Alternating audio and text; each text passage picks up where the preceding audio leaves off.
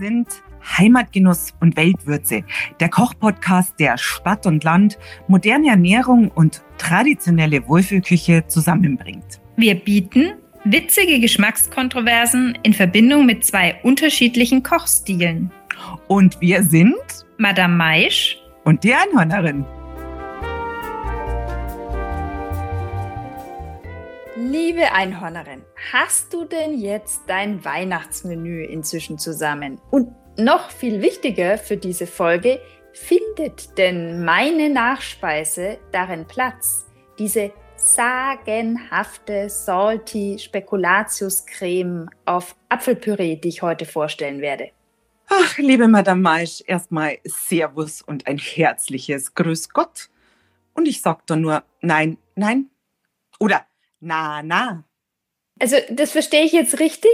Du hast noch kein Weihnachtsmenü und meine Creme findet keinen Platz. Ja, ja. Na, da fühle ich mich ja passend zur Adventszeit gleich an die Bibel erinnert. Du sprichst ja wie aus der Bergpredigt zitiert. Eure Rede sei ja, ja, nein, nein. Und wenn ich mich jetzt recht in, äh, entsinne, geht es dann weiter. Was darüber hinaus ist, ist von übel. Dann wird es ja heute eine kurze Podcast-Folge. Oder hm. verrätst du uns ja doch noch ganz profan, was denn genau dein Problem war, eine phänomenale Salty Spekulatius-Creme auf Apfelpüree zu produzieren? Ja, liebe Madame Maisch, du sagst das ja schon. Das Salty, also Salty äh, in süß war mein Problem. Und deshalb habe ich mir einfach den Apfel genommen und bin damit ja auch ganz, ganz biblisch unterwegs. Also deswegen nicht nur du kannst da Bezüge herstellen äh, zur Vorweihnachtszeit und zu biblischen Gedanken, also den Apfel. Und äh, ich glaube, das ist aber auch nicht gut ausgegangen. Mm. es, könnte, es könnte wegweisend gewesen sein für die künftige Geschichte nach, das Essen, der Konsum eines Apfels. Ja, mhm. aber ich dachte, du magst Gegensätze. Du hast doch erst vor ein paar Wochen erzählt, dass du Chili in der Schokolade magst. Ja, stimmt. Also Chili in der Schokolade ist aber was anderes wie Salz in einem Dessert. Aha, also mal wieder sehr spezielle Vorstellungen. Okay. Ja, und was hat es jetzt so ganz genau dann bei dir gegeben? Wahrscheinlich nicht den rohen Apfel mit Adam und Eva im Gepäck. Äh, nein, also klassisch ist ja, ähm, wenn man am Apfel und, und Weihnachten denkt, der Bratapfel. Aber na, ich habe mir den Apfel genommen und habe klassische Apfelkirchel draus gemacht mit Vanilleeis.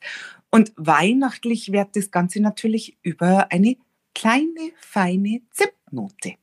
So, so. Weihnachtlich wird es über eine Zimtnote. Weißt du, du bist schon so ein Bazi. Nein, eine Bazinette, liebe Einhornerin. Denn Zimt gehört doch ganz klassisch zu den Apfelküchle dazu. Ich frage mich eher, wo ist denn die Vanillesoße geblieben und die Sahne? Uff, ja, da hast du mich jetzt erwischt. Also äh, mich, mir reicht eigentlich die Fülle einfach über die Apfelkirchel und den Teig. Da brauche ich nicht noch ähm, Sahne oder ähm, Vanillepuddingsoße oder whatever dazu. Na, ich finde, das reicht. Also Apfelküchel pur mit Vanilleeis ist super. Und ähm, ich weiß ja nicht, ob ich schon erwähnt habe, aber ich bin jetzt nicht so der Sahne-Fan. Also von so geschlagener Sahne. Ich weiß nicht, ich mag das nicht so. Ja, da rennst du bei mir offene Türen ein. Ich, ich ja, das weiß ich. Deswegen habe ich es wahrscheinlich noch nie erwähnt. das kann ich mir gut vorstellen. Aber es ist doch schön, wenn man da auf eine Gemeinsamkeit trifft, so, so unverhofft. Was bietest du uns denn so noch zum Apfelküchle dazu? Also ich habe ein bisschen mit der, mit der Zubereitung und, und etwaigen weiteren Zutaten geprobt und deswegen gibt es ein paar coole Tipps oder ein paar heiße Tipps, perfekten Ausbacken von die Apfelkirche.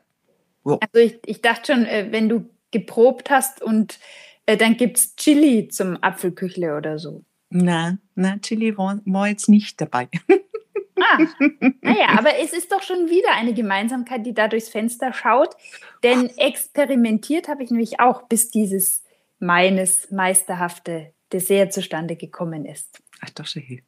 Ja, und das i-Tüpfelchen war eben dann diese Prise Meersalz.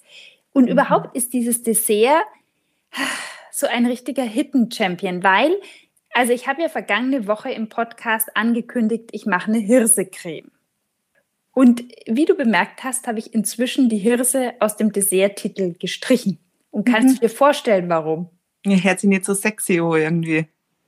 Du hast es äh, genau richtig erfasst.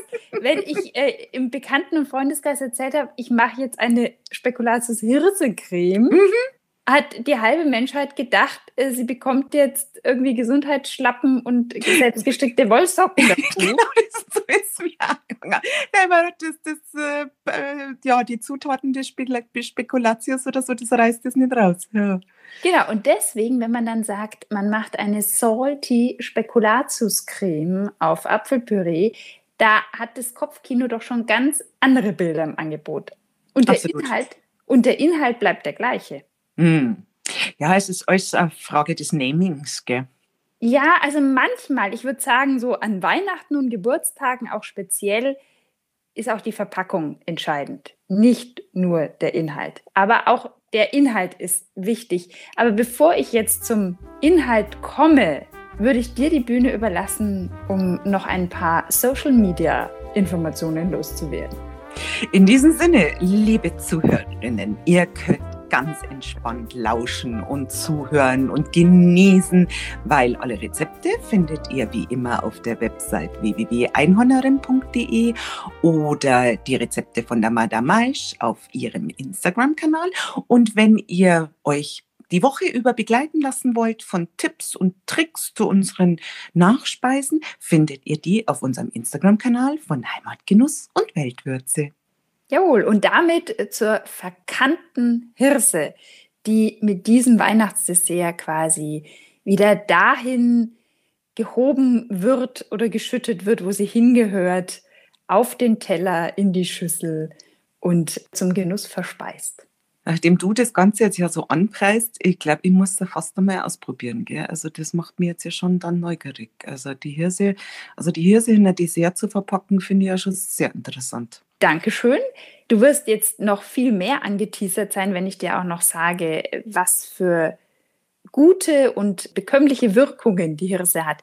Aber zuvor natürlich, wie man es von mir gewöhnt ist, noch ein wenig historisches Wissen, denn die Hirse gehört mit zu den am ältesten kultivierten Getreidearten. Ist ein Süßgras, wurde schon 3000 vor Christus angebaut, also die Jungsteinzeitmenschen, also das sind dann schon unsere Ur-Ur-Ur Ur, Ur, Ur, Ur, Ur, Ur, Ur, Ur Großväter und Mütter mhm. haben Hirse angebaut und auch verspeist. Und jetzt wieder zurück zur Gegenwart, weil ich glaube, Bindegewebsprobleme hatten die damals noch nicht, aber eventuell wir. Und die Hirse ist reich an Silizium und das ist eben sehr gut fürs Bindegewebe, auch für Haut, Haare, Nägel. Wunderbar.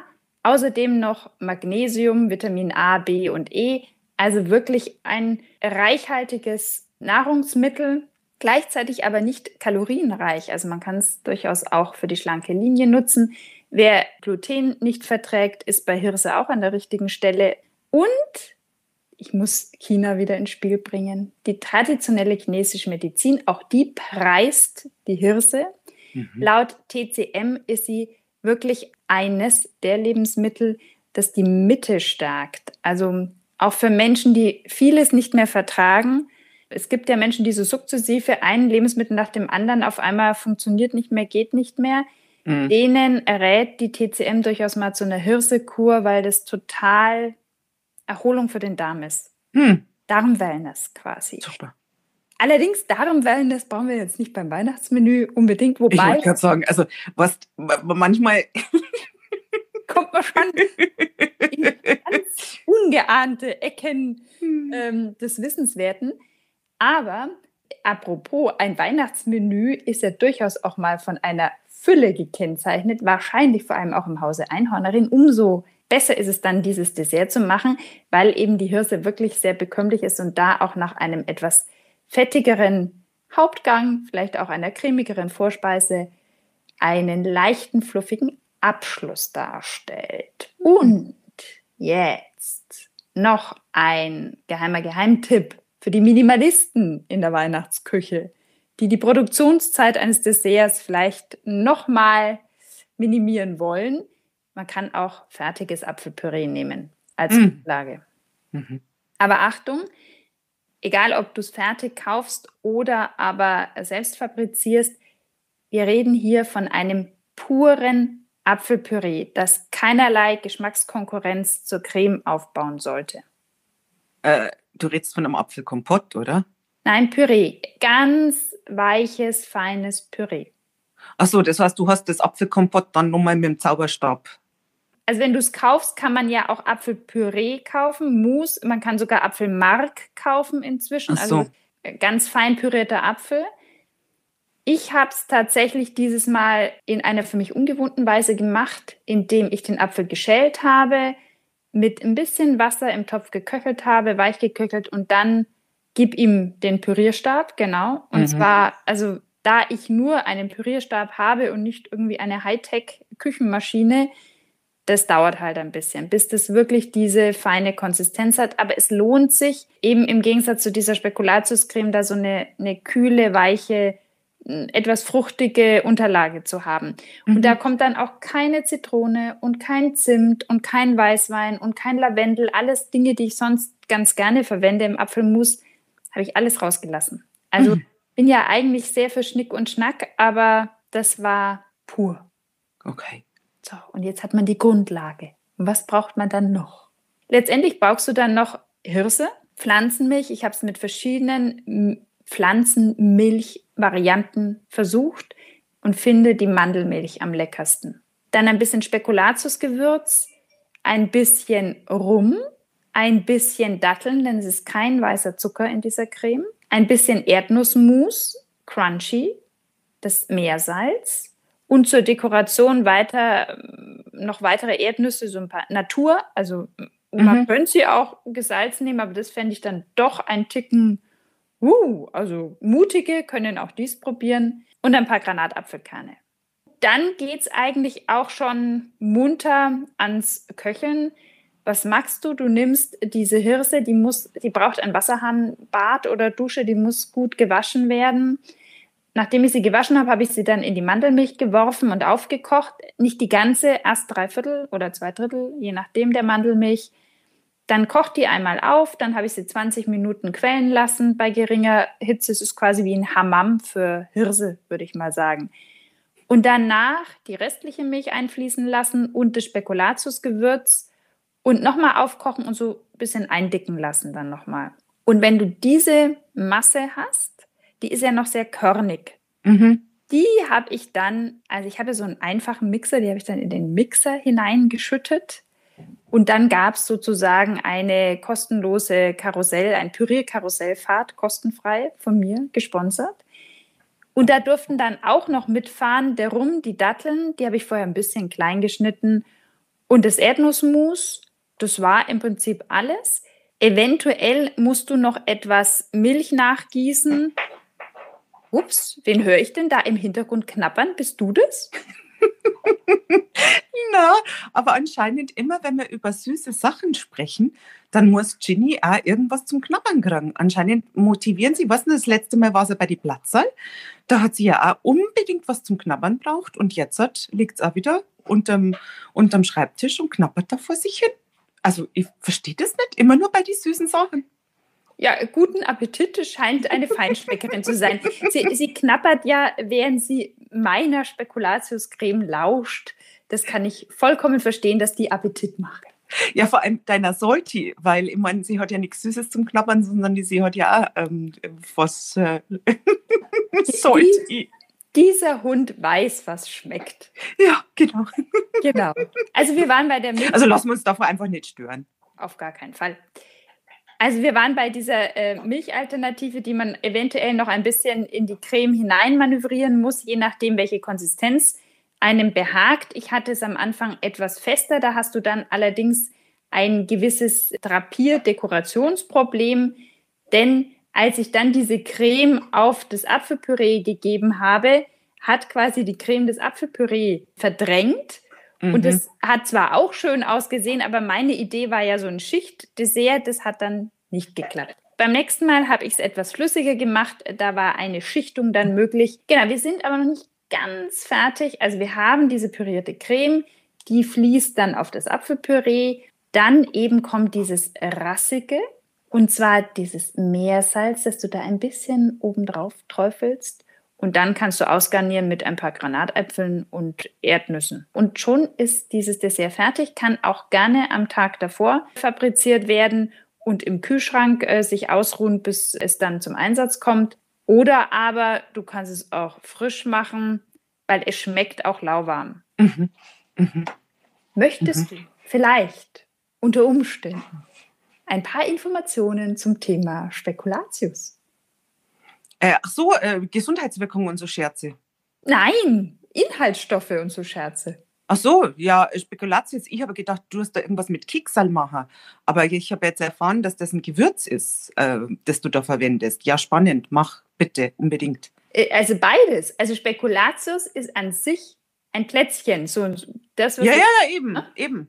Dieses knusprige Mürbteig-Figurenplätzchen. Ja, das hätte ich jetzt genommen. Das hätte ich mir noch vorstellen können, irgendwie so das nur irgendwo drunter zu bräseln. Ja, und magst du das? Ja, total. Ich liebe Spekulatius. Ja, die mag ich auch. Die, ich wusste aber nicht, dass die ursprünglich aus Belgien, den Niederlanden und auch aus der Niederrheingegend und Westfalen kommen. Das war mir so nicht bekannt und dass sie traditionell, das war mir erst recht nicht bekannt, vor allem am Nikolaustag den Kindern geschenkt werden, weil damals war Spekulatius noch was extrem Besonderes wegen der Gewürze. Und die sind eben in meiner Spekulatiuscreme drin. Gewürze, die normalerweise in den Plätzchen Platz finden, als da sind Kardamom, Gewürznelke, Zimt, Ingwer, Sternanis, Muskat.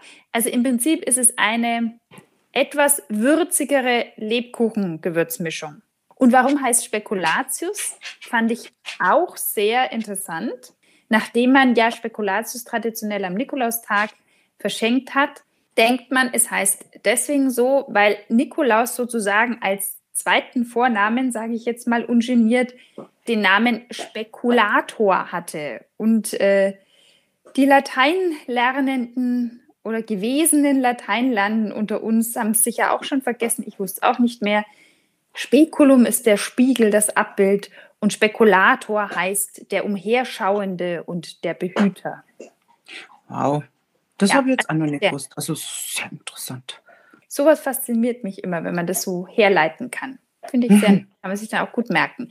Ja, das wäre es von diesem meinem vorzüglichen Dessert. Gut. Also ähm, hatte ich schon erwähnt, dass dieses mein Dessert fluffig, leicht, bekömmlich, ein idealer Abschluss ist für ein auch vielleicht etwas üppigeres Weihnachtsmenü. Ich weiß ja nicht, welche Größenportionen bei dir immer auf die Teller kommen und in die Suppenschüsseln. Bei mir sind es tatsächlich immer relativ große, weil ich immer irgendwie die Angst habe, es könnte jemand nicht satt werden. Und außerdem habe ich dann immer noch Vorräte und nötige Menschen noch eine zweite Portion zu verspeisen. Da bin ich ganz die fränkische Hausfrau. Deswegen würde ich ja nie Apfelküchle als Nachspeise machen, weil wo passt denn das dann noch rein in diesen Magen? Tja, schau, bei mir gibt es oft auch ähm, viergängige Weihnachtsmenüs und bis dato hatten wir noch nie das Problem, dass die Leute rausgerollt sind, weil sie nicht mehr gegen konnten. Ich mache da wirklich, ob du es glaubst oder nicht, verhältnismäßig kleine Portionen. Und damit passt auch sowas wie ein Apfelkirchel super als, als Nachspeise. Und da landen ja auch nicht fünf Apfelkirchel auf dem Teller, sondern da sind es vielleicht zwei, drei kleine, der Dreiklang natürlich, oder der Zweiklang mit die Apfelkircherl und dann eine Kugel Vanilleeis dazu, hübsch orangiert. Und das passt. Also, weil dann hast du, wenn du als Hauptspeise zum Beispiel sowas wie das Bœuf Lamotte hast und das mit Gemüse dazu, dann ist das jetzt ja Aquafette. Also gut, dieses Jahr an Weihnachten gibt es eine Gans, äh, weil mir die ja so nachhaltig fasziniert hat und ich kein Gänsefett mehr habe. Also eigentlich mache ich die Gans nur wegen dem Gänsefett. Und ähm, da werde ich wahrscheinlich vielleicht jetzt keine Apfelkirchhalter noch machen. Da hast du schon recht. Also ich finde auch, gerade beim Viergang-Menü muss man schon aufpassen, dass nicht jeder einzelne Gang äh, so fett ist. Also gebe ich da vollkommen recht. Aber man muss jetzt keine Lupe bei dir mitnehmen, damit man das Essen noch sieht. Nein, wir sind nicht im Bereich von, von Sterneküche unterwegs, wo du gar nichts mehr auf dem Teller hast, sondern es ist schon ein bisschen was da. Aber halt, und wie gesagt, ich bin eigentlich eher immer dafür, wenn jemand nur einen Nachschlag haben will, dann kriegt er den. Und ansonsten wartet man dann ein bisschen und geht dann einfach über zum nächsten Gang. Also so ist das, ist das bei mir. Das finde ich sehr faszinierend. Ich kriege das nicht hin. Und deswegen glaube ich, ist es auch bei mir immer ein, ein Problem des schönen Darreichens. Weil die, wenn die Portionen so groß sind, dann kriegst du die auch nicht mehr schön auf den Teller. Das, das stimmt. Immer das stimmt. drei Flatschen. Ne? Ja. du hast vollkommen recht. Du hast vollkommen recht. Ja, und dann würde ich sagen, dann komme ich jetzt einfach mal zur Zubereitung von meine Apfelkirchel, weil das Vanilleeis habe ich nicht selber gemacht. Also deswegen ist es dahingehend ja auch ein doch verhältnismäßig schnell zu fabrizierendes Dessert. Das du la Minute machen musst, oder? Das ist der, der einzige Nachteil jetzt, wenn du, wenn du ähm, beim Viergang-Menü, ja, die Apfelkirchel, du kannst das im Backofen ein bisschen warm halten, du kannst das natürlich dann wieder erwärmen, aber es schmeckt einfach, die schmecken einfach frisch am besten. Also muss man einfach so sagen.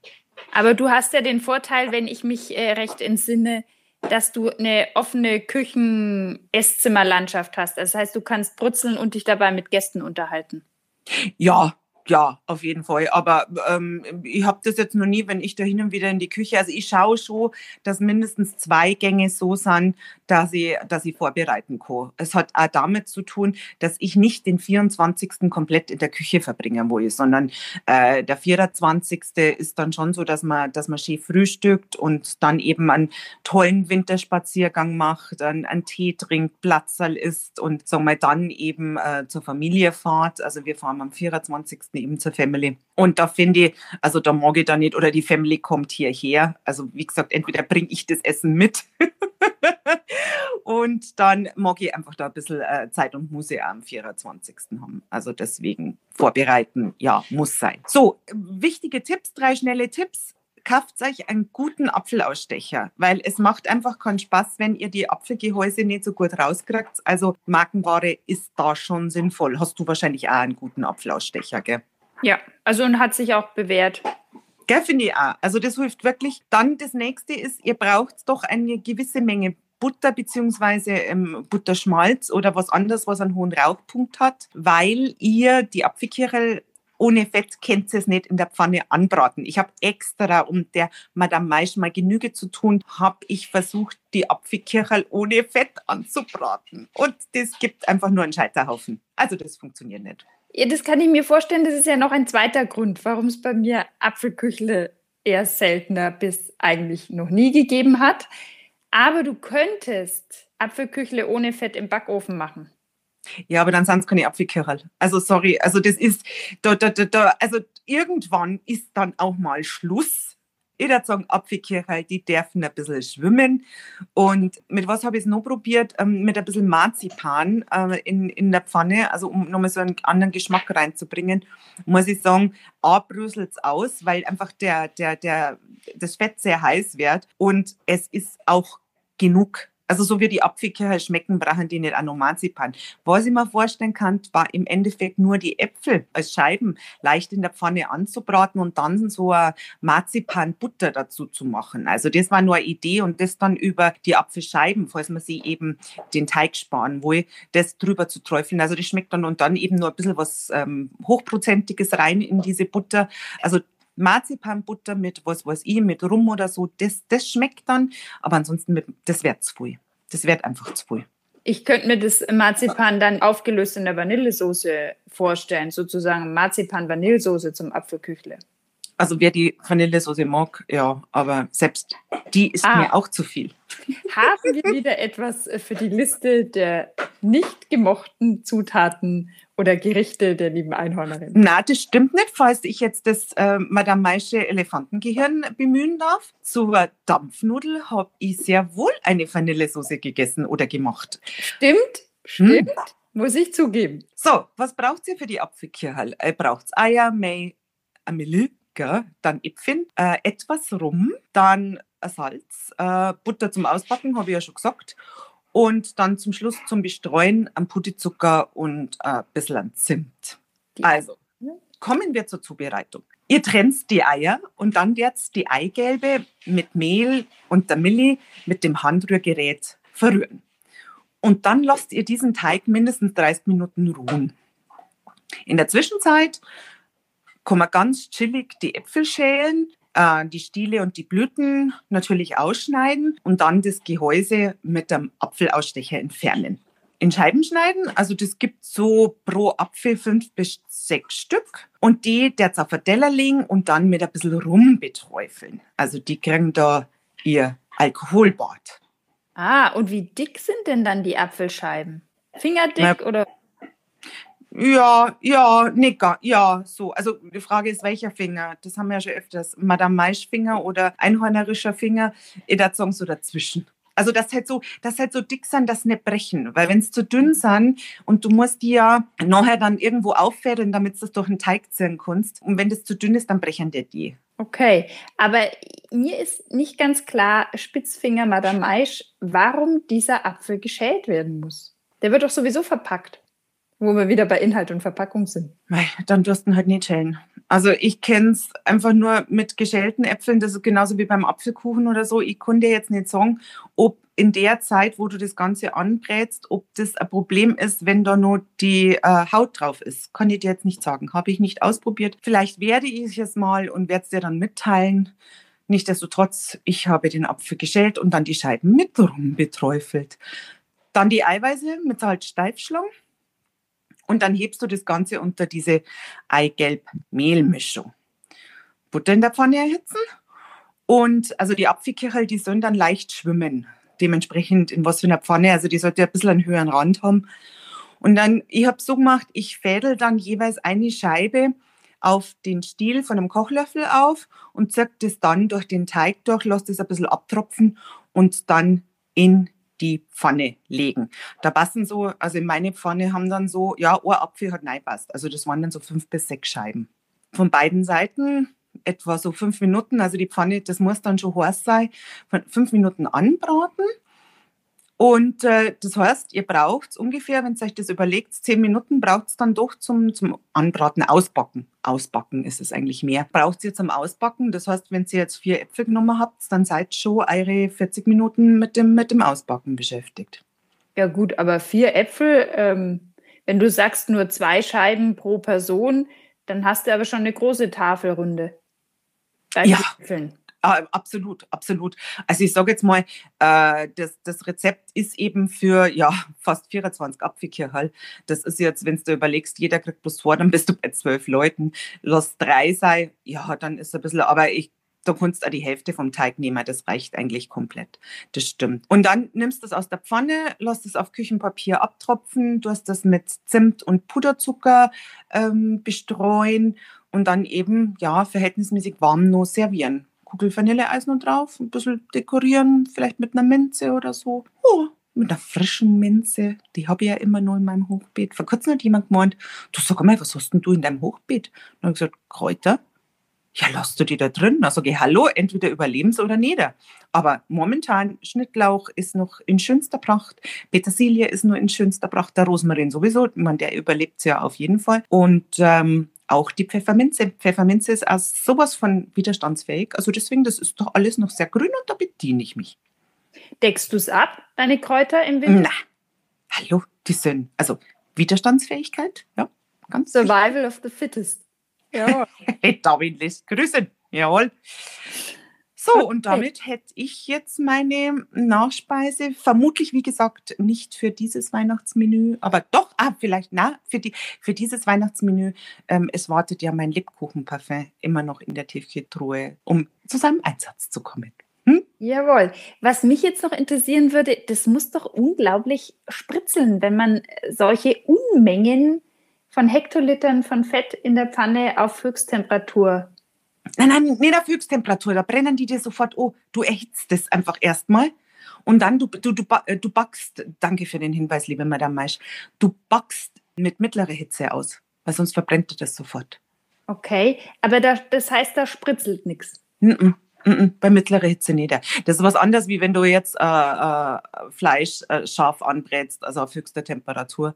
Dann. Und ich habe ja auch eine beschichtete Pfanne genommen und die sollst du ja gar nicht so heiß werden lassen. Nein, es geht darum, dass du die Butter erhitzt, damit du eben eine gleichmäßige Hitze schon in der Pfanne hast. Also ich kann es meistens immer nicht erwarten. Das heißt, die erste Tranche dauert bei mir dann immer ein bisschen länger, weil die Pfanne noch nicht so ganz heiß ist. Aber ähm, dann passt es mit die fünf Minuten. Also beim ersten Mal ist es meistens ein bisschen länger, aber das geht mir immer so. Witzigerweise, die letzten wären immer am besten.